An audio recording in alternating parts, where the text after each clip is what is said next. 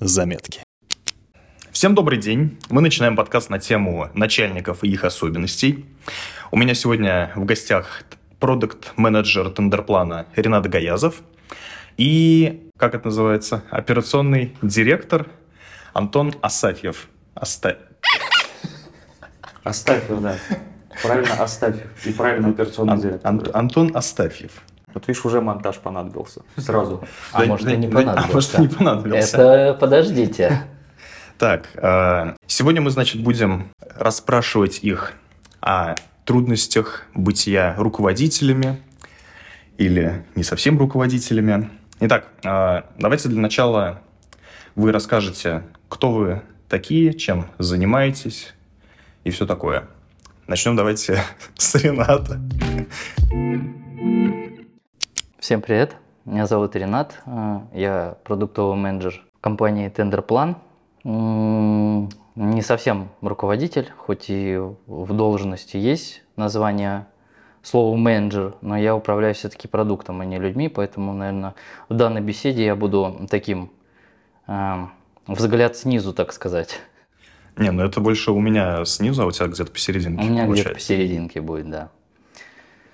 Вот, что делаем? Разрабатываем продукт, тендер-план. В основном с пользователями общаемся, смотрим по метрикам, всякие штуки, как пользователь юзает продукт, использует его, и пытаемся как-то доработать, улучшить, чтобы продукт стал удобнее и полезнее по всем фронтам. Вот основа такая, база. Мгм. Антон? Меня зовут Антон. Я э, операционный директор в компании Тендерплан.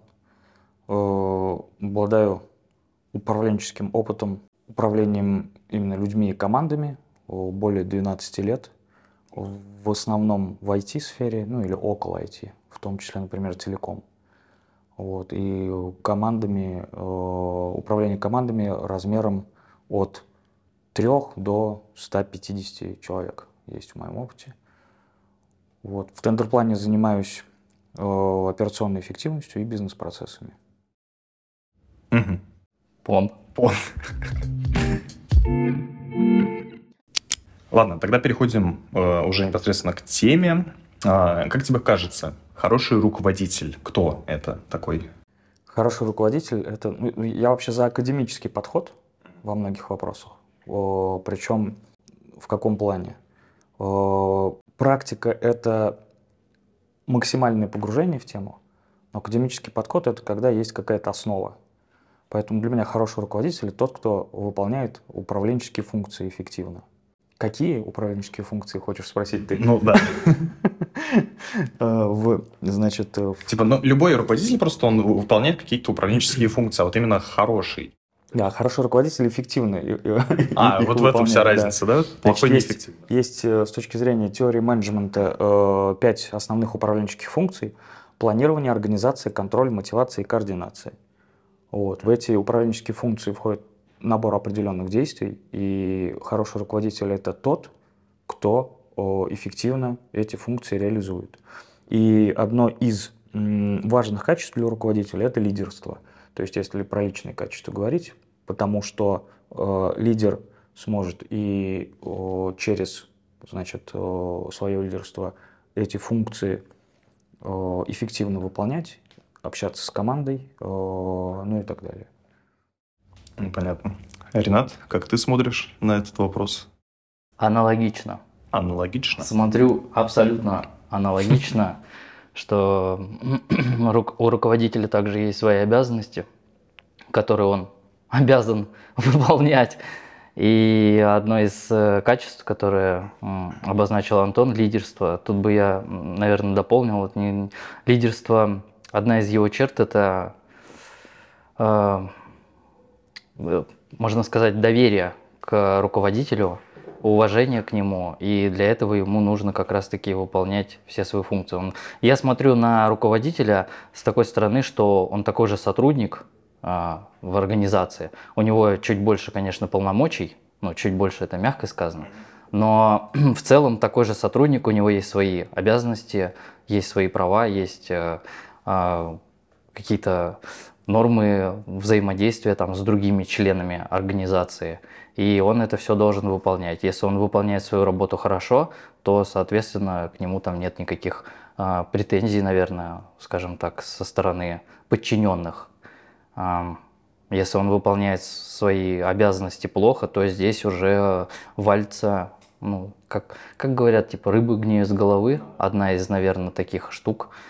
Если руководитель плохой, ну, грубо говоря, плохой в кавычках, не знаю, вообще а можно ли здесь э, судить таких, такими категориями, как плохой, хороший? Неквалифицированный управленец. Вот, да, скорее всего так. Плохой, хороший тут тоже такое. Эффективный, как Антон сказал. Вот эффективный, неэффективный, так же, как и любой сотрудник. Есть сотрудник эффективный, есть неэффективный. А какие вот самые такие отрицательные штуки могут быть вот э, у начальника? Вот что-то такое, что там выставляет его, ну, не знаю, там в плохом свете перед коллективом или э, мешает эффективно там руководить руководительство свои. Mm. Все, все такое. Ну, опять же таки, есть... Антон обозначил уже там пять качеств, наверное, каких-то. Ну, не знаю, это, наверное, с академической точки зрения пять качеств. Возможно, их больше, по каким-то методологиям, возможно, меньше. Но в целом, наверное, так и есть что есть какие-то обязанности, это формулировка, постановка задач, uh-huh. э, там, э, как-то просмотр отчетов по этим задачам, э, движение вперед, планирование, вот эти все дела, потому что без этого ну, сложно компании куда-то двигаться в, в целом-то. И если руководитель эти обязанности не выполняет, не ставит задач, не планирует, не, не коммуницирует как-то с остальными сотрудниками, то это очень плохо будет. Одна из вот, э, Антон, не помню, говорил или нет, про одна из обязанностей, мне кажется, это коммуникация, которой очень многим не хватает. Представление И... обратной связи это тоже про менеджмент. Это о, один из инструментов о, мотивации, например, в том числе один из инструментов контроля организации. То есть, когда э, организация работы имеется в виду, да, когда Э, не просто там директивно что-то отпускается да, в сторону сотрудников, в сторону команды, а когда есть еще обратная связь, причем она двухсторонняя. Есть от команды в сторону руководителя обратная связь, и есть от руководителя в сторону команды обратная связь. Вот.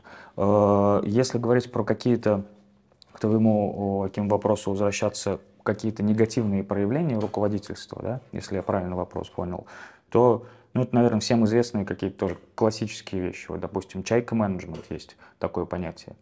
Э, я не знаю, насколько у нас э, цензурный подкаст. Э, ну, говори уж. Чайка-менеджмент описывается очень легко. Это когда руководитель, человек ведет себя как чайка. Он прилетел, наорал, насрал и улетел. Вот, то есть это вот один из часто встречающихся примеров. Это может по-разному называться, кто-то там самодурством это называет и так далее, но на самом деле здесь важно э, видеть следующее, насколько, насколько, и опять же, вот через э, э подход, э, через функции менеджмента, там сразу понятно. Вот, допустим, чайка менеджмент, какую функцию менеджмента ставит под вопрос. Это как раз контроль. Да, Прилететь, навести суеты, чтобы все в панике там зашевелились. Да, да, да. Э, и функция контроля выполняется неправильно в этом случае. Да? Функция мотивации выполняется неправильно, потому что чаще всего есть, конечно, особенные сотрудники, для которых чайка менеджмент это прям подходящая вещь, но таких, наверное, минимум, я не знаю, единицы, наверное, людей вообще. Э, таких вот, э, это явно демотивирует сотрудников, команду, да, такое отношение вообще, потому что кроме того, что э, сотрудники, они работники у работодателя, они в первую очередь люди, у которых есть свои чувства, ощущения, это нужно обязательно учитывать, потому что ну, люди работают с людьми. Если мы работали с машинами, мы, точнее, когда мы работаем с машинами, мы же учитываем настройки этих машин, там, да, устройства и так далее. С людьми то же самое. Надо понять, что за прошивочка установлена, вот, и э, какие-то подходы э, менять, да, в зависимости от того, какие люди. А каким вообще должен вот быть идеальный начальник? И может ли он вообще в принципе существовать? Вот, из, исходя из, ну, все равно человеческих там факторов и так далее, потому что, ну, чаще всего же говорят там, что, типа, вот у меня там начальник козел, и чаще всего это же относится не к тому, что он там как-то неэффективно там компании руководит, а, ну, просто, что он там где-то несправедлив, где-то еще что-то. И вот можно при там, сохранении эффективности работы и всего вот этого Оставаться прочего. при этом человеком Да, хорошим еще, да? И, соответственно, вот э, родить вот такое идеальное явление идеального начальника. Да, это возможно. Это требует усилий, конечно же, потому что, опять же, не стоит забывать, вот я сейчас про людей рассуждал, да, про человеческие качества. Э, Не стоит забывать, что у руководителя, э, руководителю тоже присущи человеческие качества. Он тоже человек, и тоже его нужно понимать и так далее. Я э, в своем опыте трудовом вообще, не, только управленческом, подметил следующую особенность, что более высокий процент негативного отношения к начальникам у тех, кто сам начальником не был. Вот. Э, И здесь очень важный момент. Есть э, рассинхрон и не- недопонимание, да, чем руководитель должен заниматься. Вот э, трансляция вот этого, она тоже очень важна. То есть нужно своим сотрудникам, и не только им, объяснять в том числе и то, чем ты как руководитель занимаешься, да, какие у тебя функции, какие у тебя задачи, что ты делаешь, чтобы не создавалось э, впечатление, что ты э, раздаешь только указания и ни хера ничем не занимаешься. Ну вот с этим на самом деле везде беда, потому что, ну вот, э, я особо не жалуюсь, там, меня это не то чтобы супер напрягает как-то, но я вот вообще не понимаю, чем вот э, вы там практически все занимаетесь, что-то постоянно ходите там в переговорках, там что-то переговариваете, что-то обсуждаете вечно, и такое ощущение, как будто вот реально просто хо- ходите и там... И ведем беседы на различные Да. Тратим время впустую, может показаться так. При этом э, подавляющее большинство э, бесед у нас э, происходит, что называется, без отрыва от производства. То есть все темы, они э, рабочие, офисные, производственные и так далее. И очень важный момент, когда есть фраза такая, в споре рождается истина, да, и в рассуждениях тоже истина рождается. То есть иногда э, требуется просто поговорить для того, чтобы принять решение. Э, Иногда это не обязательно даже с человеком разговаривать. Есть известный способ, да, метод желтого утенка, когда надо просто поговорить с чем-то или с кем-то. Обычно э, программисты для этого желтых уточек начали использовать. И вот появился такой мем, условно говоря.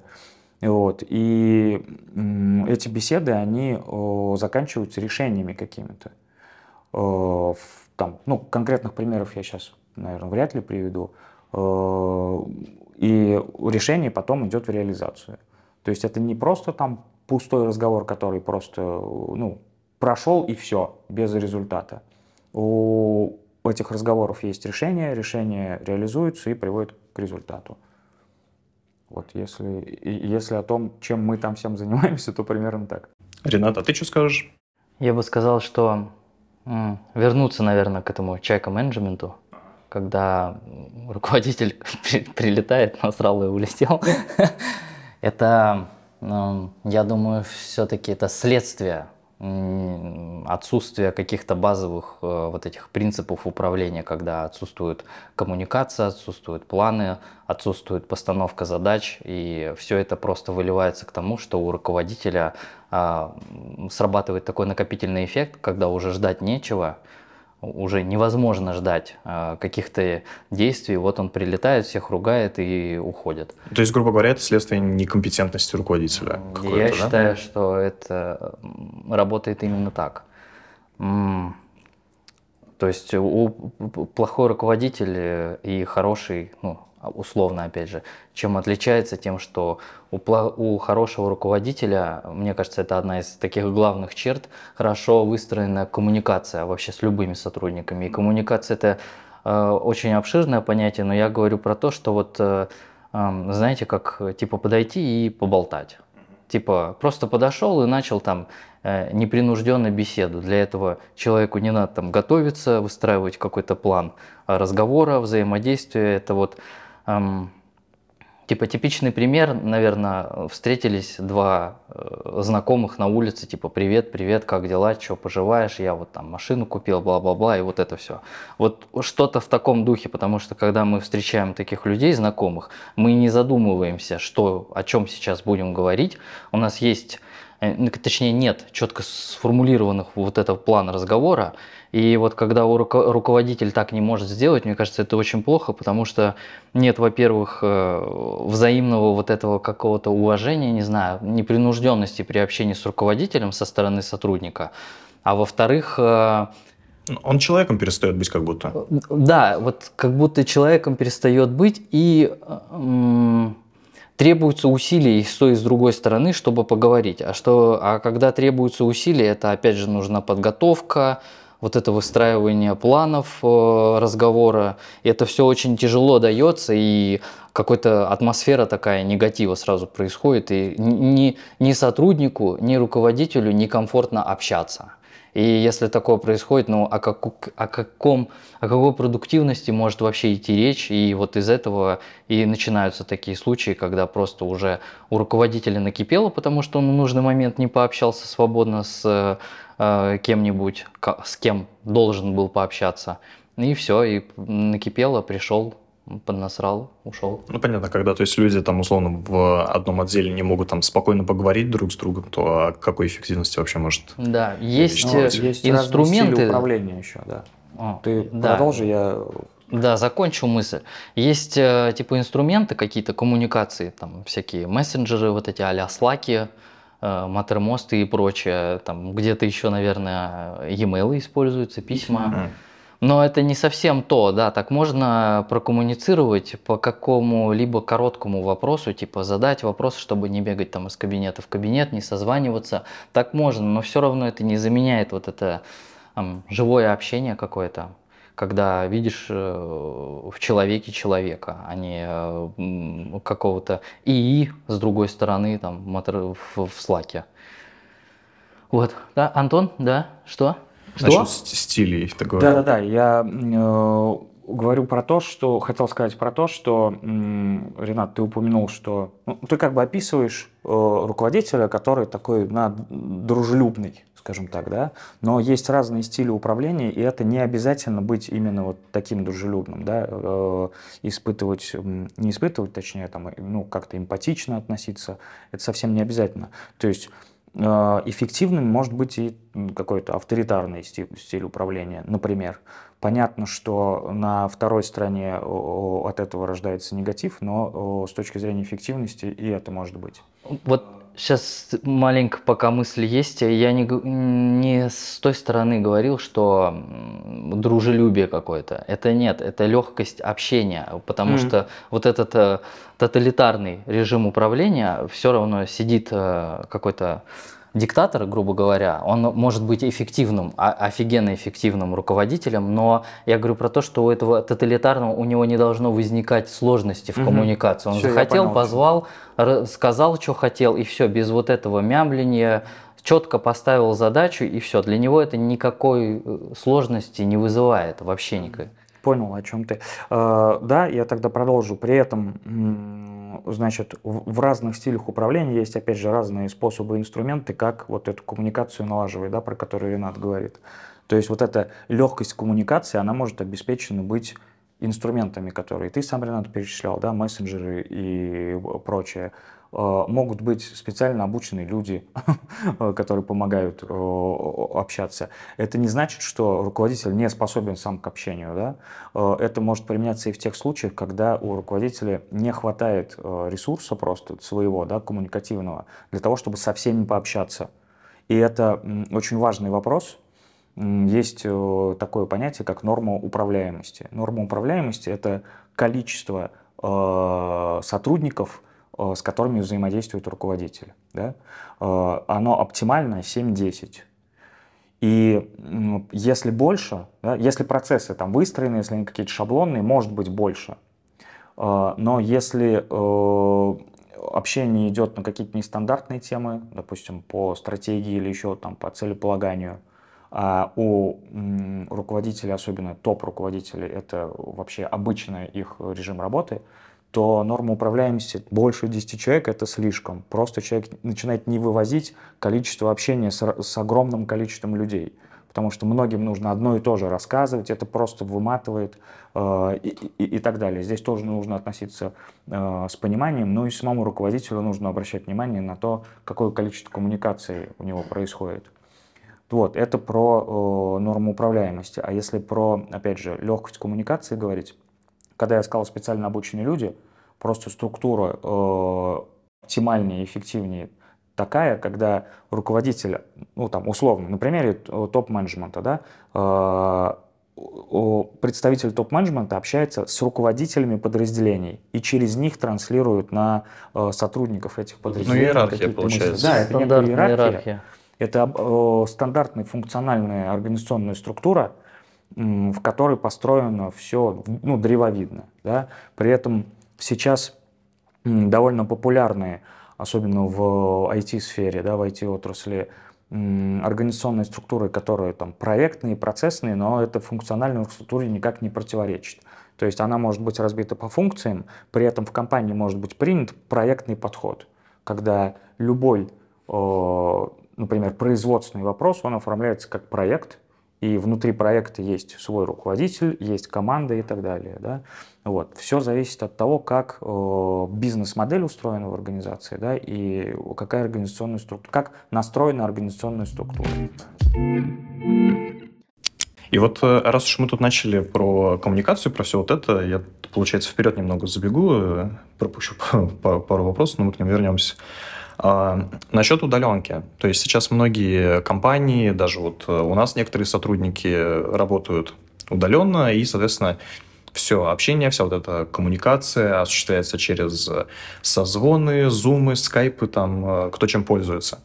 Вообще, это вносит какие-то ну, ощутимые изменения во всю вот эту привычную логику, привычную структуру работы? И не мешает ли ну, контролировать процесс? Вообще рабочий? Удаленка, давайте так, ковидный 20 год весь мир научил, что удаленка это нормально. И э, ранее модная там в IT э, удаленка, да, и нормально воспринимающаяся, она масштабировалась практически на любые отрасли.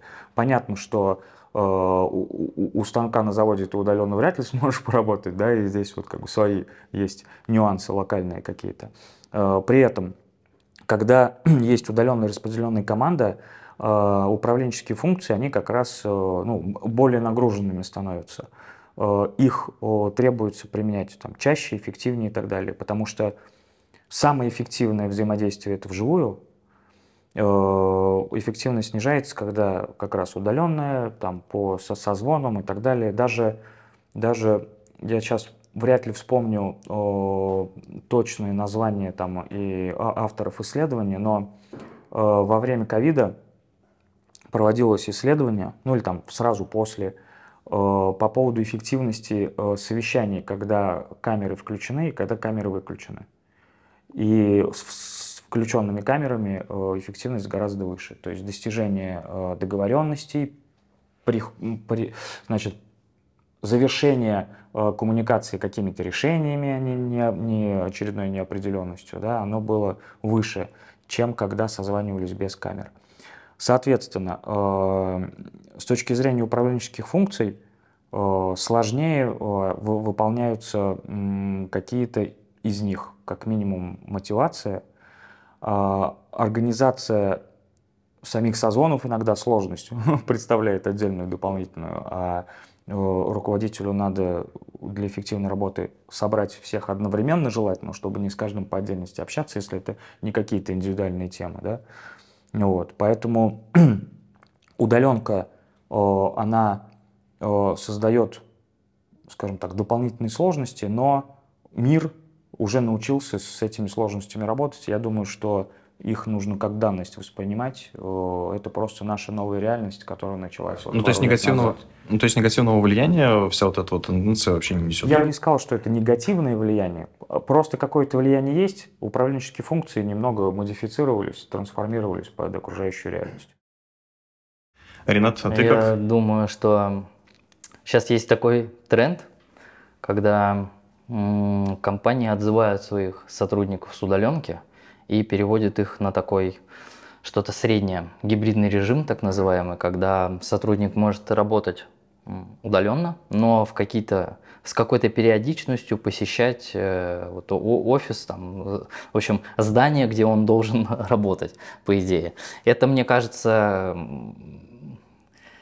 вот эти сложности, которые назвал Антон, появились э, с тем, что появилась э, удаленка, их пытались как-то нивелировать и пришли вот к такому результату, к, к, к последней ипостасии своей, это как раз гибридная форма работы, когда вроде человек работает и удаленно, но в какой-то момент нужна живая коммуникация, и он просто приходит в офис и вживую коммуницирует. Это э, уже, мне кажется, много обсуждали, что там и командный дух, и вот эти все корпоративные игры, так сказать.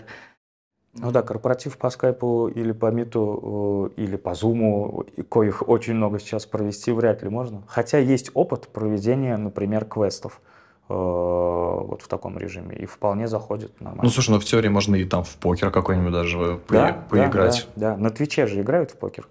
А, ну, ну, ну там другое немного. Не, ну это, не знаю, то же самое, мне кажется, как, ну, вы поняли, в общем Пиво осуждаю и безалкогольное пиво. Вот что-то из той да, оперы. Да, да. Ты намекаешь на то, что это шаги в сторону искусственного? Да. Какие-то шаги, наверное, да.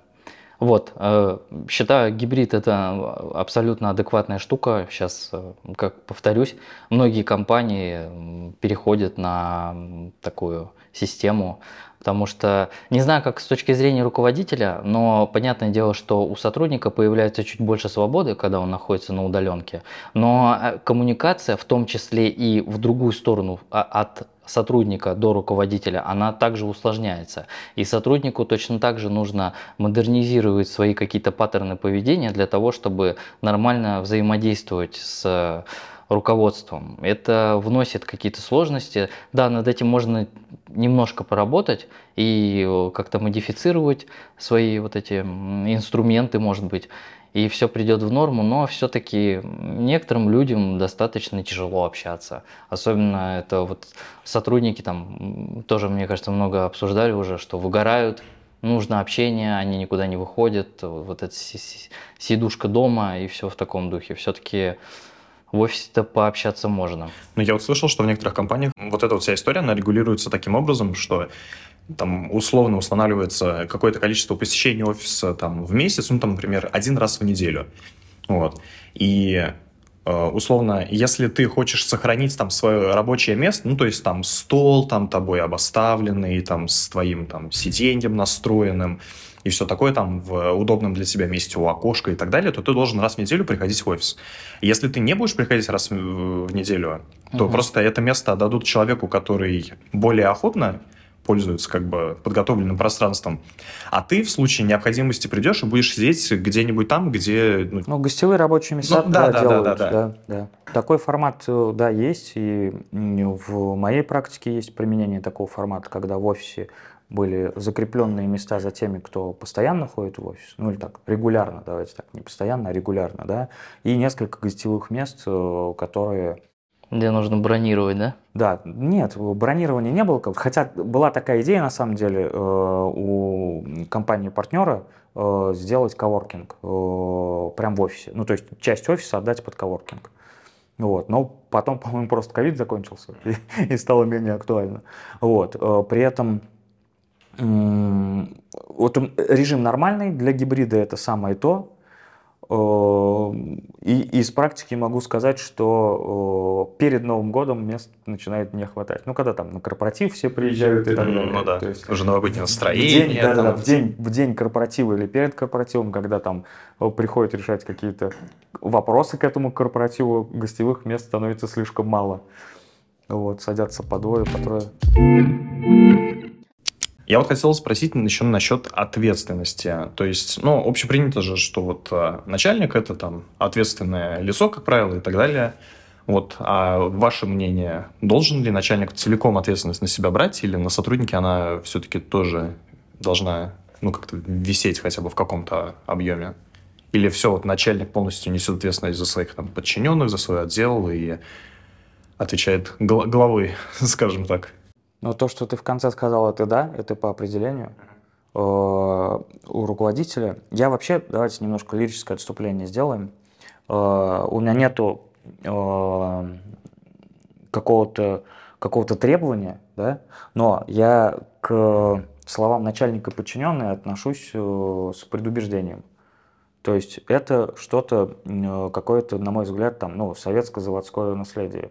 Хотя я и к Советскому Союзу, и, и к заводам отношусь ну, вполне нормально. То есть э, и, и, и, и там, и там есть и хорошее, и плохое, есть какие-то свои особенности. Да? Вот. Поэтому я предпочитаю говорить там не начальник подчиненный, а руководитель сотрудник. Угу. Просто потому, что восприятие э, у нас в России этих терминов, оно уже как бы ну, с налетом определенным. Вот. Это не с точки зрения, что я сейчас поправляю, вот, это я э, свое, э, свое восприятие говорю. Вот, и э, возвращаясь к вопросу про ответственность, э, у руководителя по определению ответственность за его подразделение, да, за теми, кем он руководит. Это, опять же, управленческая данность, скажем так, да, то есть как выделенной управленческой функции этого нету, но это по умолчанию. При этом есть хороший способ понимать, э, кто за что несет ответственность, да, кто какие вопросы решает, кто в какой роли находится в той или иной задаче. Есть классическая э, модель, называется матрица RACI. В России ее называют России просто, то есть матрица России. И, значит, вот э, эти символы, эта аббревиатура обозначают роли.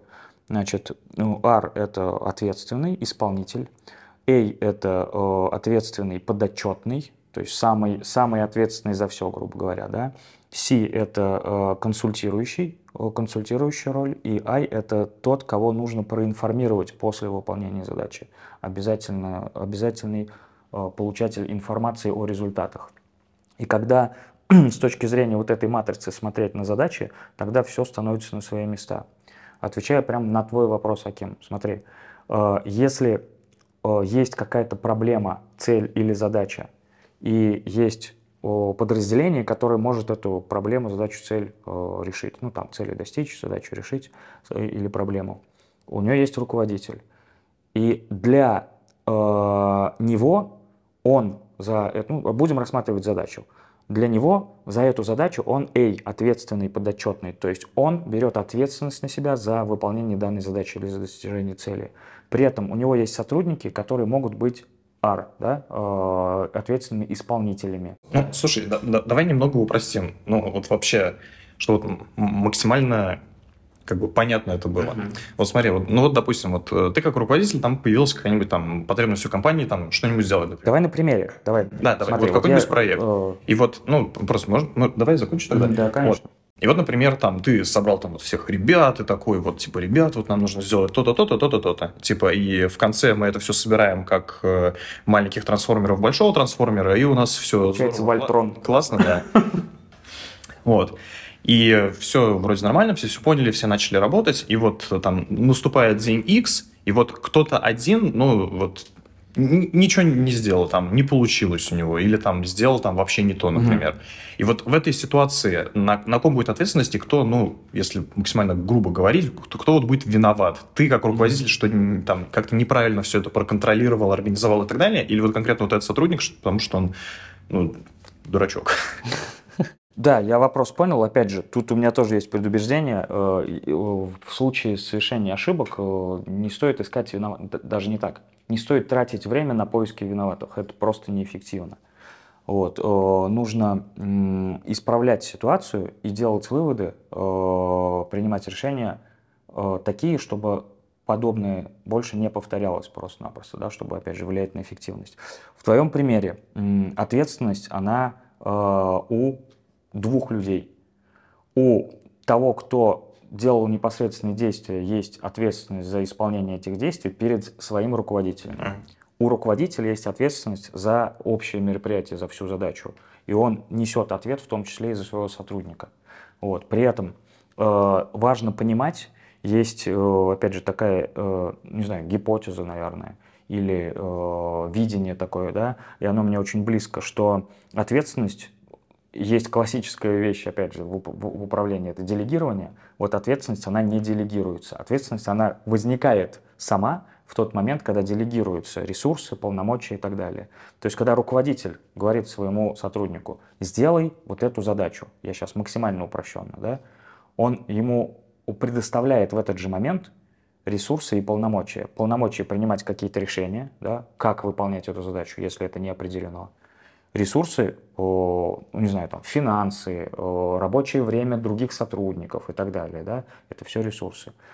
И его сотрудник в этот момент, он эти ресурсы принимает. И вместе с этим принимает и ответственность. принимает ответственность, да. То есть э, ответственность не делегируется, она у него просто возникает в этот момент, эта ответственность. Но возвращаясь к изначальному вопросу, да, ответственность есть, и она в данном случае распределена на двух человек, каждый из которых находится в своей роли. Я бы сказал, наверное, соглашусь, если я правильно понял. Если неправильно, то не соглашусь. Если вопрос звучал так, кто в конечном итоге виноват, э, э, соглаш... так, ремарка сразу. Соглашусь с тем, что не стоит искать виноватых. Обычно это обычно, но не всегда. Обычно это не стоит того, это трата времени намного быстрее и эффективнее просто проанализировать, что случилось, маленько подкорректировать и не делать так больше. Но если мы говорим про все-таки кто виноват, то я здесь соглашусь, что у каждого есть своя зона ответственности, у там, сотрудника, который должен был что-то сделать, он должен был это сделать и не сделал, а у руководителя, который отвечает за все мероприятие, у него есть ответственность, чтобы это мероприятие было исполнено. И вот э, если говорить, тут надо, наверное, ответственность на какие-то уровни распределить, низкоуровневая ответственность, высокоуровневая ответственность. И смотря про какую ответственность мы говорим. Если ты задаешь вопрос, почему провалилось мероприятие, то здесь есть опять такая древовидная в моей голове структура появляется, что есть руководитель, у него там ответственность своя, следить за, там, контролировать выполнение тех или иных задач. Он контролировал? Нет. А что он не проконтролировал? И спускаемся ниже. Тот сотрудник там плохо или совсем не выполнил чего-то. Но по поводу того, что они оба виноваты, не знаю. Как по мне, коллективная ответственность такое себе определение. Ну да, ответственность за одно и то же у нескольких людей – это всегда противоречие. Да, они отвечали за разное, и поэтому стоит тут у каждого с каждым пообщаться и посмотреть, кто за что был ответственный. За какое-то одно действие такого, ну, оба они не могут быть виноваты. Ну, то есть э, в такие моменты, если они происходят, э, нужно, там, во-первых, и с сотрудником как-то там разговаривать, там, искать какие-то проблемы, и с, руководи... с его руководителем на этом там проекте тоже. Да, конечно. Ну, если есть вышестоящий руководитель, условно mm-hmm. говоря, да, то он может прям вот, такую коммуникацию наладить, собственно. Бывает, что нету вышестоящего руководителя или вышестоящий руководитель, он может быть не в материале просто. Когда, допустим, про- проектная да, структура, вот есть проект, то есть нет никакого смысла обращаться к вышестоящему руководителю, если он не понимает, что за проект и так далее. Вот он есть проект этот, да, и он э, ре- реализуется. У него есть свой руководитель. Тогда вот эта коммуникация, да, э, что пошло не так, она, э, собственно, самим руководителем проекта и э, организовывается. Есть, опять же, там, классические способы проведения ретроспективы в, в айтишной, да, э, из айтишных практик, из agile практик, допустим. Проведение ретроспективы. Опять же, оно направлено не на поиск виноватых, да, а на то, как все прошло, что было хорошо, что можно было сделать лучше. И самое важное в ретроспективе, это нужно зафиксировать действия, которые пойдут в реализацию для того, чтобы подобное не повторялось, для того, чтобы эффективность росла и так далее. И важно здесь именно действия совершать, а не просто собраться, э, ткнуть пальцем Васю, который что-то сделал не так. Э, пользуясь случаем, всем Василиям передаю привет. Э, ничего личного. Значит, в некого человека, да, который что-то сделал не так, это называется козел отпущения – и это крайне негативная практика для всего. И для человека, и для мероприятия, э, в целом для проекта и так далее. И для руководителя в том числе. Ну, давай я все-таки тебя добью немного с этим вопросом. Да. Моделируем ситуацию. Вот Модулятор. Вот, вот тебе от, э, там, не знаю, генерального директора компании прилетает задача, что вот там типа нужно сделать вот это, если все получится, мы там заработаем 100 тысяч миллионов. там. Вот, ты такой, да, все классно, собираешь ребят, все все поняли, все все начинают делать, и потом вот э, в конечном итоге кто-то из них что-то не сделал, и из-за этого ничего не получилось, 100 тысяч миллиардов не получили, и генеральный директор вот тебе, тебе говорит, что типа вот виноватого уволить. Вот ты пойдешь и скажешь, милый мой Василий, ты- Усло- условный Василий, да. да. Ты, ты уволен или такой, закроешь его своей грудью, такой, это я не справился, я виноват, я понесу ответственность. Вот как? Но вот смотри, значит, э, а, э, коммуникация вовне, она примерно такая. Ну, там, конечно, не надо бить себя кулаком в грудь, не обязательно рвать на себя рубаху и бить себя кулаком в грудь, говорит, что я не справился, я виноват и так далее, потому что это, опять же, негативные рассуждения, то есть зачем гнобить себя, э, если нужно просто признать ошибки. Вот. э, Первый шаг это вот признать, что пошло что-то не так. Э, Ответственность, конечно же, на мне, если я в данном кейсе роль руководителя занимаю, да, и есть некая, некая заградительная функция э, перед сотрудниками. То есть с сотрудниками подразделения я разберусь сам. Тут действительно перед вышестоящим руководством несу ответственность я. Задача была поставлена мне, невзирая на то, какое количество людей в моем подразделении это выполняло. Да? Здесь про эффективность опять следует говорить просто-напросто, что м, можно и 150 человек привлечь, но будет ли это эффективно да, с точки зрения э, затрат ресурсов и так далее. А э, с сотрудником уже взаимодействую я сам да, и принимаю решение, э, действительно ли Э, Может быть, этот условный Василий в 50 раз совершает данную ошибку, и тогда действительно речь идет про его компетенции. И тогда нужно понимать, там, стоит ли кадровые решения принимать, да, идет ли речь про увольнение. Может, он очередной раз это сделал. Если он сделал первый раз, и есть аргументация, почему что-то пошло не так, потому что все люди, все совершают ошибки. В ошибках нет ничего страшного. Вот. Да, бывает цена ошибки несколько миллиардов при этом. Вот, но это не значит, что э, нужно человека объявлять виноватым, увольнять его и так далее. Вообще лучше заранее разговаривать о том, э, строить, скажем так, риск-план, что делать э, в тех Если случаях, пойдет если что-то пойдет не так, да. Э, Это э, в вопросах э, ценой миллиарды это делается всегда просто по определению, потому что цена ошибки слишком высока. Вот. Соответственно, резюмируя, то есть с вышестоящим ру- руководителем э, взаимодействую я сам, и это моя ответственность, и коммуникация у нас с ним э, налажена в этом вопросе. Э, с сотрудником я общаюсь самостоятельно, учитываю факторы, которые мне понятны и известны. Да, бывают директивные какие-то вещи, там, уволить конкретного человека. Такое случается в практике, к сожалению. Но и на эти темы можно договариваться и брать там своих сотрудников под защиту, условно говоря, и так далее. То есть и в моей практике, опять же, такое было и довольно успешно решалось. Не увольняли людей за ошибки. Я бы тут маленько дополнил а, тот кейс, который Антон произнес, что если сотрудник выпол- 50 раз ошибается, то, скорее всего, это не он. Не, не сотрудник неправильно, а, скорее всего, руководитель, который э, ждет, пока совершится 50-я ошибка, он видит, что сотрудник ошибается, но при этом почему-то ничего не делает. Ну И да. здесь, наверное, уже все-таки проблема Да. в руководителе, а не в Согласен. сотруднике. Про 50 раз это да, это совершенно четко, э, Ренат, ты объяснил. Вот. Скорее стоит говорить, что когда не 50, а там, ну, второй, Ну, третий пару раз. раз. Да, да, да, да. И тут о, очень важный момент, когда э, нужно выводить человека из-под оценки. Что это значит? Э, Вот если регулярно такие ошибки совершаются, значит система как-то построена так, э, что эти ошибки имеют возможность быть совершенными. Мгм. Вот. И тут надо смотреть, что именно идет не так с точки зрения системы. Ну, понятно. Ну, если такое повторяется, это как раз-таки м, На- надо тот что-то случай, когда просто после того, как случился какой-то казус, не проводится никакая э, аналитика, вообще ничего не делается для того, чтобы предотвратить эти ошибки. Просто, ну, случилось и случилось, и бог с ним. Из этой темы у нас э, как раз-таки хорошо выходит следующий вопрос. А, насчет контроля. Насколько он необходим, ну вот прям пристально ходить, смотреть, проверять, как идет работа, все ли там выполняется, правильно ли все выполняется.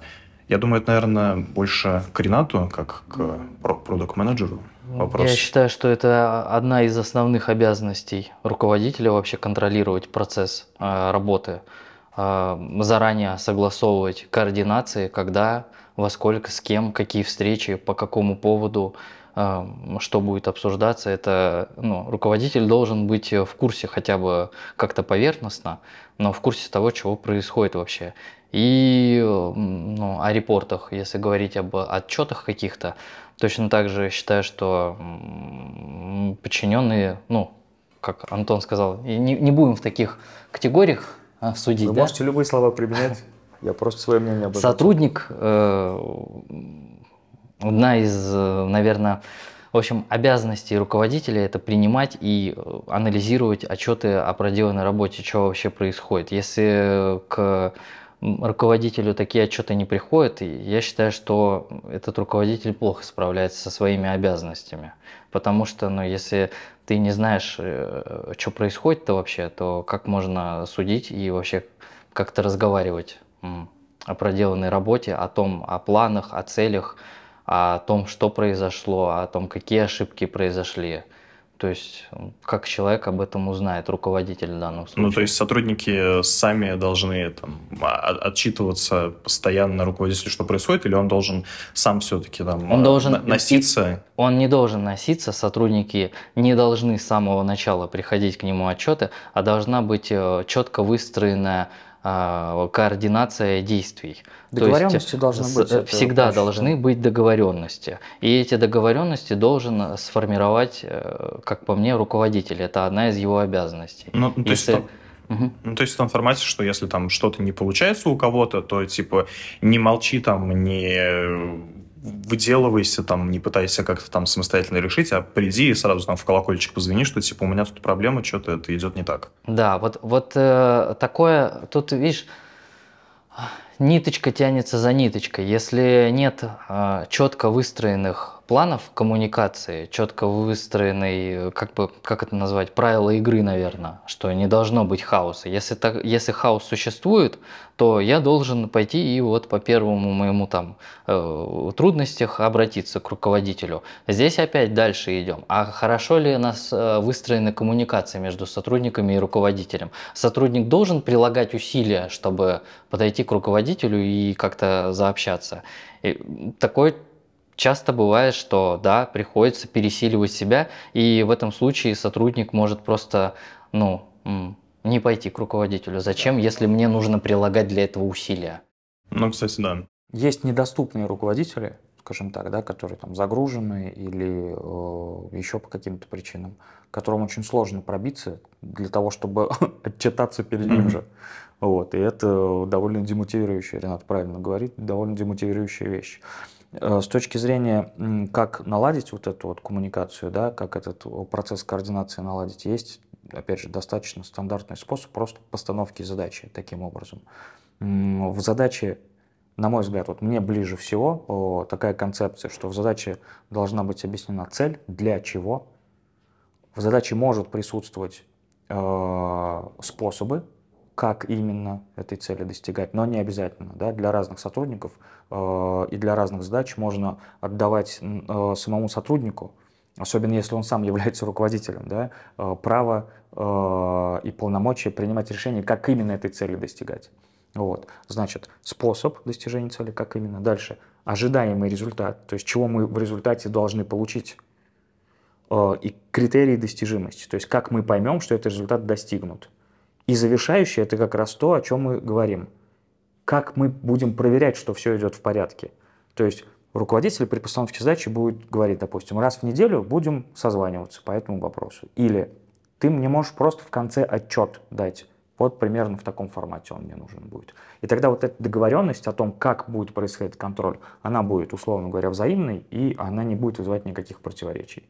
Ну, отчетность э, в конце уже самого проекта или там, условно, в конце дня? Все зависит от недели? задачи, э, Аким. То, есть кому как удобней. Да, то, это принимается решение непосредственно при постановке задач. Э, Тут не кому как удобнее, а что требуется, как, как будет эффективнее с точки зрения этой задачи.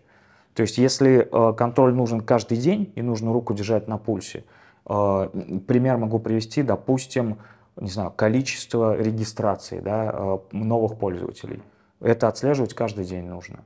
Э, Тогда э, отчет э, и при постановке задачи отчетность, ну, задача формулируется так, чтобы отчетность была каждый день по количеству регистраций. Либо настраивается какой-то, не знаю, общий документ, из которого любой, кто, у кого есть доступ к этому документу, может эту информацию подчеркнуть в любой момент, когда ему нужно. Но обновляться это, договоренность, допустим, каждый день должно. Но, но это уже контроль э, внешних каких-то факторов. Просто вообще до сих пор же существует огромное количество там компаний, ну не то, что даже до сих пор, а ну, для некоторых это норма просто, что вот э, сидит там в кабинете 20 человек, например, и руководитель там единственное, чем э, занимается, он просто подходит по очереди к каждому безостановочно и смотрит, кто, что сделал, у кого как э, дела идут, все проверяет и так далее. Ну и тем самым как бы дает, дает понять, что это э, э, работаем ребята, арбайтен. Мгм. Ну, давай, смотри. э, Здесь, во-первых, отсылка к одной из предыдущих тем. Это норма управляемости. 20 человек это просто не вывезет. Но вот это получается человек-менеджмент как раз, да, или нет? Не- не- не- в- очень малое количество людей способно вывести коммуникацию с 20 людьми ежедневно. Ну, я так условно сказал. Да. Ну, опять же, это просто отсылка. Э, Допустим, с нормой управляемости все в порядке, и таких человек не 20, Мгм. вот те самые 7-10 оптимальные, да. Э, При этом, ну, если э, руководитель каждый день, условно говоря, или регулярно, с завидной регулярностью выполняет одни и те же действия, то вот, например, у меня сразу возникает вопрос, а могу ли это автоматизировать? Ну, то есть зачем выполнять их вот таким э, ресурсоемким способом? То есть как раз наладить отчетность нужно. Ну, то есть это просто неэффективный подход. Да, конечно, получается. это неэффективный У подход. него не, не остается времени на выполнение других своих обязанностей. У него есть, он выполняет одну из обязанностей и тратит на это все свое время. Да. Зачем, непонятно. Совершенно верно. То есть он, он, он сосредотачивается на одной о, только управленческой функции, функции контроля.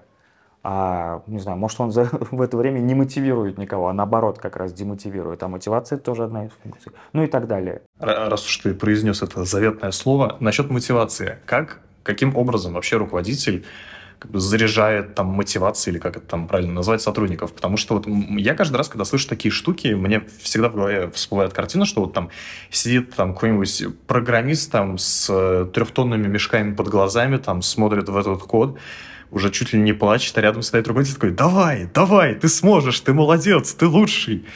Как, Ну вот, как, э, как это про- происходит, э, ну, по- по-хорошему, по-правильному? Да, если говорить про мотивацию, то вот в, в твоем примере э, очень похоже на то, что э, это программиста демотивирует скорее, то есть ему мешают работать. Э, модный термин «быть в потоке».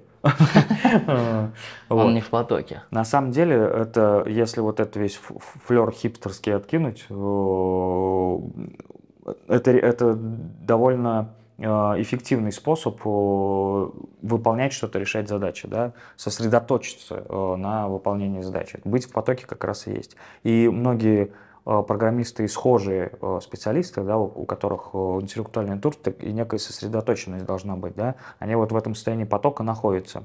И мотивация, э, э, э, насильственная мотивация это э, получается, да, э, когда стоит кто-то за спиной и кричит, давай, давай, у тебя все получится, скорее это не мотивация. У разных людей разные мотиваторы, у разных типов личности разные мотиваторы и так далее. И задача руководителя выявлять эти мотиваторы у разных сотрудников и мотивировать именно с помощью этих мотиваторов. Ну, то есть индивидуальный подход. Конечно, конечно. Все люди, все индивидуальный подход. Но либо ты, как руководитель, подбираешь все подразделения э, всех одинаковых, да, и тогда их можно одинаково мотивировать. Вот. Какой-то массовой мотивации. Да, да, да, массовая мотивация и так далее. Соответственно, э, в твоем кейсе, э, в, в приведенном, э, мотивацией может быть э, не непосредственная похвала прямо здесь и сейчас. Да, а после выполнения задачи, когда человек сосредоточился, выполнил наконец-то э, ее, да, потому что это, опять же, интеллектуальный труд, отдохнул, и в этот момент он готов принять, собственно, похвалу, потому что она будет воспринята. Потому что если ты начинаешь его хвалить сразу, э, у него, как ты говоришь, мешки под глазами, у него в голове белый шум, и ты его хвалишь, а для него это как вот он за, это, за толстым-толстым стеклом. Ты находишься просто как рыбка в аквариуме рот открываешь. И никак это его не мотивирует. То есть нужно э, индивидуальный подход э, применять, нужно выявлять мотиваторы, и для всех они разные. Ну, мотивация, то есть это по большей части получается просто какие-то там устные штуки, что там ты классный, ты молодец. Не обязательно. Ну, какие вообще вот такие основы вот э, мотивации с точки зрения руководителя существуют? Ну, понятное дело, там какие-то премии, деньги, там... Ну, материальные и нематериальные. Да. Вот. Э, материальные делятся на денежные и неденежные, то есть э, денежные и неденежные как, какого характера? Денежные это вот опять же там, не знаю, повышение зарплаты или премия. Неденежные это могут быть какие-то подарки. Там или, мерч какой-нибудь, например. Мерч. Или, например, Э, может быть выделена сотруднику за какое-то достижение какая-то крутая техника, например. Да? Она не будет являться его личной, но на работе он будет гораздо э, даже круче себя ощущать, потому что у него, не знаю, там Mac последней модели, я сейчас условно говорю. Либо та техника, которую, которую ему именно хочется. Может быть, э, ему какую-нибудь там крутую мышку с Э, с, с грузиками и со всеми вот такими делами светящейся, она его больше замотивирует, чем Mac последней модели. Вот об этом. Ну, то есть из разряда, что там вот мне там на там 200 миллионов там подписчиков на YouTube там притащат какой-нибудь там Mac Pro там за, не знаю, за 6 миллионов там что-нибудь такое. Ну, условно говоря, да. Если, если э, при коммуникации с тобой о, становится понятно, что тебя такое замотивирует, uh-huh. тогда да. Вот. А, это про материальную мотивацию мы поговорили. Да? Нематериальная мотивация – это как раз вот похвала, а, значит... Корпоративные, наверное, какие-нибудь? Да, обозначение достижений сотрудника там публичные, кого-то наоборот публично демотивирует, э, скромничает. Такому можно просто в индивидуальном порядке э, подойти похлопать подойти, по плечу. похлопать по плечу или там, не знаю, грамоту какую-то оформить. Э, хотя Кажется, что это вот тоже откуда-то, да, из советского прошлого, грамоты и все прочее. Но, поверьте мне, э, очень вот такие похвальные листы, благодарственные письма очень э, для, для некоторых сотрудников очень важны цены. Многие даже вешают на стеночку. Никто не видит этого, но у них на стеночке висит. А как выявлять вообще все вот эти вот штуки? Ну вот, например, э, там не знаю, вот устраивается новый человек, и вот э, ну, за какой-то промежуток времени у тебя, как у руководителя, цель получается выявить, вот какими штуками вот можно его вот подогревать. Да, да, это тоже большой, большой управленческий труд. Здесь больше, наверное, про психологию, про взаимодействие и так далее. Не все люди, и уж подавно не все руководители способны коммуникацию вести так, чтобы это выявлять. Вот. Но это одна из э, задач руководителя ну, то есть функция мотивации как-то должна выполняться руководителем, правильно? Для того, чтобы она эффективно выполнялась, нужно понимать, как, что кого мотивирует. Как понять, что кого мотивирует? Надо выяснять, значит. Нет, я, не, я про то, что э, как бы ты просто со стороны как-то там общаешься, как-то там смотришь по человеку и так далее. Или вот э, лучше просто вот в тупую подойти, там, типа, Валера, а вот что бы тебя порадовало там, например? Я понял вопрос, да. Это, это лотерея иногда потому что э, бывают очень закрытые люди, по, по которым ничего не понятно, по их поведению, по общению и так далее. И тут, ну, реально управленческая магия. То есть иногда можно рискнуть, подойти в тупую и сказать, слушай, ну, это, э, по-казахски подойти к нему и сказать, слышь, что тебе подарить? Хорош, давай, это, мы тут думаем, думаем, э, ты все так клево делаешь, а не понимаем, как, как, как, как, пора, как тебя порадовать себя, да, да, да, в ответ. Скажи, что тебе нужно. И такое срабатывает, да. Иногда, опять же, есть специально обученные люди, например, HR, да, которые работают над тем, в том числе над тем, чтобы понимать, кого что мотивирует или демотивирует. Ну, у HR как раз-таки больше психологическая какая-то штука. В том числе, да. Э, это, это одна из э, задач там, HR-специалиста – выявление мотиваторов. Вот. Наблюдение, да, как люди между собой общаются. Да. Кто-то э, обсуждает, не знаю, настолки, тот же самый покер, ему сертификат в магазин настолок зайдет гораздо выше, Если бы он рассуждал, не знаю, как он ненавидит бассейны, а мы тут всем сертификаты в бассейн дарим. Ну, условно, я сейчас очень условную ситуацию, но понятно, что вот наблюдение тоже дает свои плоды. Ты, Ренат, что скажешь? Я бы сказал, что вот эти похлопывания по плечу – это важные аспекты, а для некоторых сертификаты, но больше э, это одна из э, один из, одна из шестеренок атмосферы вообще, в принципе, вот этой, как это, как, корпоративной культуры. Короче, вот одна из, а, одна из шестеренок атмосферы мотивирующей такой. Там, мне кажется, очень много а, таких кирпичиков, из которых эта атмосфера складывается, в том числе и какие-то уважительные отношения между там, сотрудником, если мы сейчас говорим про, руко, про руководство между руководителем и сотрудником, это какие-то а, взаимные требовательные отношения, то есть когда, как я уже говорил, что с моей точки зрения руководитель это тоже сотрудник организации какой-то, и любой сотрудник может подойти к руководителю и сказать, слышь, ты, ты что, не, не выполняешь свои функции, почему ты мне планы не ставишь? Это твоя прямая обязанность. Вот если а, таких каких-то кир кирпичиков нет или одного из них не хватает, то с мотивацией все достаточно становится сложно. Нельзя просто одной грамотой, э, да, человеку очень нравится эта грамота, но одной ей ты его не смотивируешь. Ему будет приятно, да, его похвалили, он этого ждал, но это не, недостаточно бывает. Потому что именно атмосфера, когда твой, э, результат твоей работы ценится. Это можно выразить не только грамотами, и не только денежно, не денежно, материально, не материально. То есть тут и корпоративная культура, в принципе, и вот эти, как я говорил, заранее определенные правила игры, и постановка задач, выполнение своих обязанностей всеми лицами, участвующими в этой самой организации. Вот это вносит э, э, такую продуктивную атмосферу, когда каждый заинтересован в результате, а не когда каждый что-то сделает, знает, что его там как-то похвалят, ну и что. Ну, насчет, насчет еще вот этих штук, кстати, с поглаживанием со всем прочим, э, там, с уважительным отношением, главное не перегнуть вот в одну такую нехорошую стезю, которая зачастую там высмеивается в различных фильмах, сериалах, когда вот в каких-нибудь э, компаниях, ну, зачастую так показывают IT-компании, что все такие, мы тут все как семья, мы там лучшие друзья, тут все работа второй дом и так далее, потому что, э, ну, с, с одной стороны, это может показаться прикольным, но вот я очень часто сталкивался с реакцией на такие вот штуки. Секта.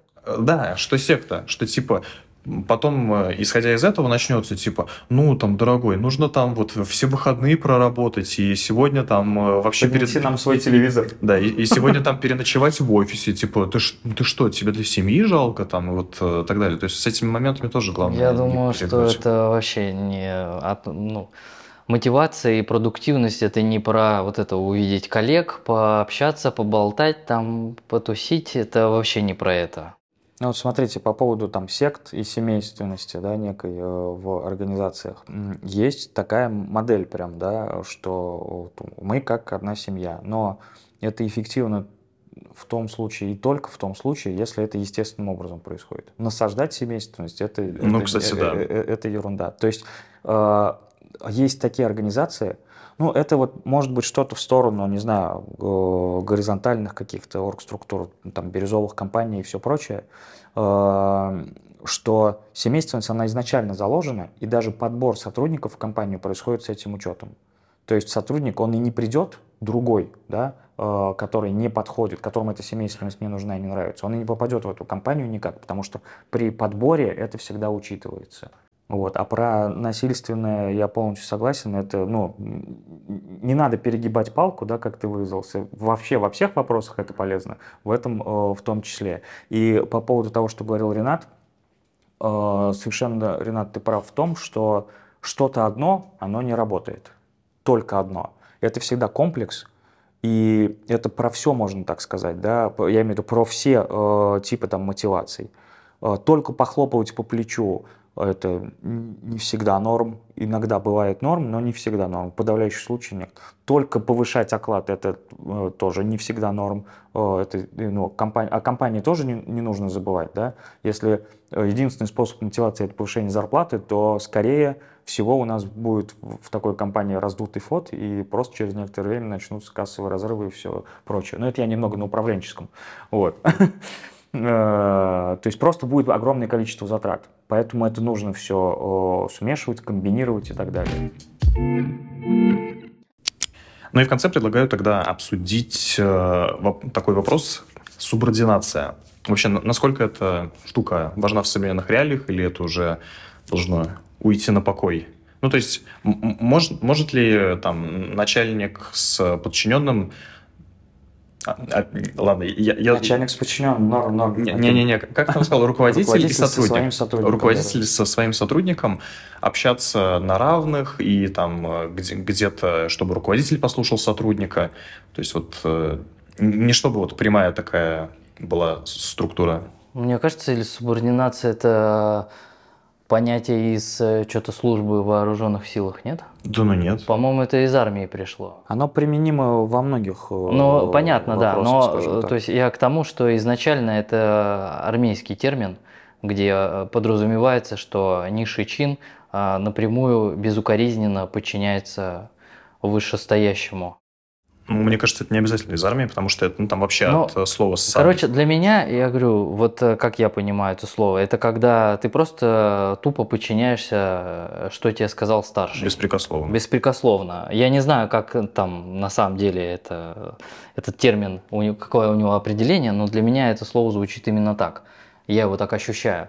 И поэтому тут про субординацию говорить не знаю. В, может быть, есть где-то, э, где организации, где структуры построены именно так, что есть вот эта древовидная такая штука, где просто сидит начальник и диктует, что делать, а его сотрудники безукоризненно вообще выполняют. Но мне кажется, в нынешних реалиях это такой уже, как Антон говорил, такой советский, что ли, подход. Не обязательно, он неплохой, он просто э, немножко должен быть модернизирован. И тут на, ты сказал, Аким, на равных... Винтажный. А? Винтажный. Винтажный, да. На равных тоже, не знаю, тут, мне кажется, надо исходить из конкретного, наверное, случая. Где-то, возможно, на равных это хорошо, особенно там, знаете, как часто там характеризуют компанию атмосфера стартапа. Атмосфера стартапа? Да, вот, наверное, там такое работает. А, ну, когда но... все, все равны, там вот это все, да? Да. Вот бирюзовые но... компании, опять же, пример. Опять же, это на каком-то этапе формирования организации, наверное, хорошо работает. Когда у тебя там 100 плюс сотрудников, такое наверняка ну, уже не работает. У тебя просто не хватит ни сил, ни, ни времени общаться со всеми на равных. Тут уже нужно, нужно формировать какую-то структуру, какие-то процессы, когда э, кто-то с кем-то встречается в определенное время, и э, правила игры определяются, тут все уже в таком более официальном виде, наверное, строится. Поэтому э, некое движение такое от поднебратства в сторону субординации идет, но оно должно на каком-то этапе остановиться, наверное, и не доходить вот до этого да, где-то где нужно остановиться, то есть из, из крайности в крайность бросаться такой себе, как мне кажется. Я понимаю, что тут вообще у руководителя сложные, э, сложная работа, у него куча обязанностей, и ему всегда нужно сидеть на двух стульях. Это вот э, то, о чем, по-моему, вначале говорили, а, усидеть на двух стульях, не стать злым э, диктатором просто, и, но в то же время и не быть э, Семеновичем.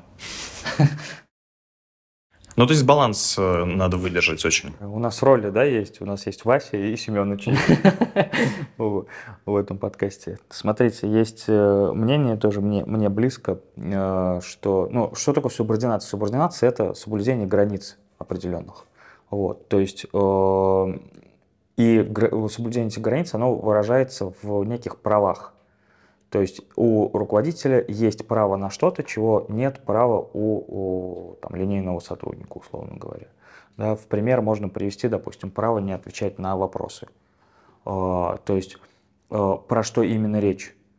Когда руководитель задает сотруднику вопрос рабочего характера, mm-hmm. само собой, не личного, да, а, сотрудник обязан ответить на этот вопрос.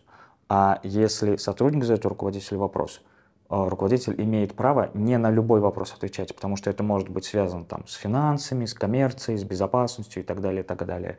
И вот субординация – это соблюдение вот границ, соблюдение вот таких правил. Таких правил там несколько, не будем сейчас их все обсуждать, да, вот, и может каждый ознакомиться сам просто в, в интернете, загуглить. Ну, то есть, получается, по-хорошему, там, субординация, которая должна быть э, в нормальной компании, это такая, которая просто вот поддерживает какие-то ну, условно правила, которые позволяют всему этому механизму работать. Да, поддерживает эффективную работу всей компании в целом. Вот э, у нас, мне кажется, прослеживается такая нить в ходе разговора, что должны быть какие-то определенные правила. И там какие они уж будут, это э, у каждой организации по-разному, но правила какие-то должны быть. И они должны быть описаны в первую очередь э, руководителем там, посредством разговора с сотрудниками, выявления там, минусов, плюсов. Ну или там, плакатом иных. на стене завешено, это не имеет значения. Главное, чтобы да. все могли обратиться к этой информации и понимать, как обстоят дела, каковы правила игры, в которую мы все играем. Ну, если можно бизнес-игрой назвать. Ну, то есть, получается, у нас самый главный вывод этого разговора, что чтобы все нормально работало и... Надо договариваться. Надо разговаривать, быть честными и не да, выпендриваться. договариваться об определенных правилах. Устраивать правила. Что ж, ну на этом мы тогда будем заканчивать. Вроде все обсудили, и вывод у нас был замечательный. Это у нас получается пилотная серия, пилотный выпуск. Посмотрим на реакцию слушателей, что из этого получится. Как там надо в конце сказать? Ставьте лайки. Ставьте а, нет, лайки. это для Ютуба. Не, не, подожди. Ну, в подкастах, по-моему, тоже лайки, лайки есть. есть. Короче, ставьте лайки, подписывайтесь на канал, на подкаст. Подписывайтесь на, на подкаст. На профиль в подкастах. На профиль Сложно, сложно. Короче, подписывайтесь на нас. Э, я думаю, что это станет доброй традицией. Посмотрим, как пойдет. Все зависит а от может, людей. не пойдет. А может, не пойдет. Или пойдет? Я думаю, все будет в порядке. Надо просто управлять этим эффективно. Я считаю, что если пойдет, то это хорошо. Если не пойдет, нужно вернуться, проанализировать, что было сделано не так, опросить слушателей и понять, что было плохо. Ну и на этой ноте мы как раз-таки и закончим. Всем пока. Пока.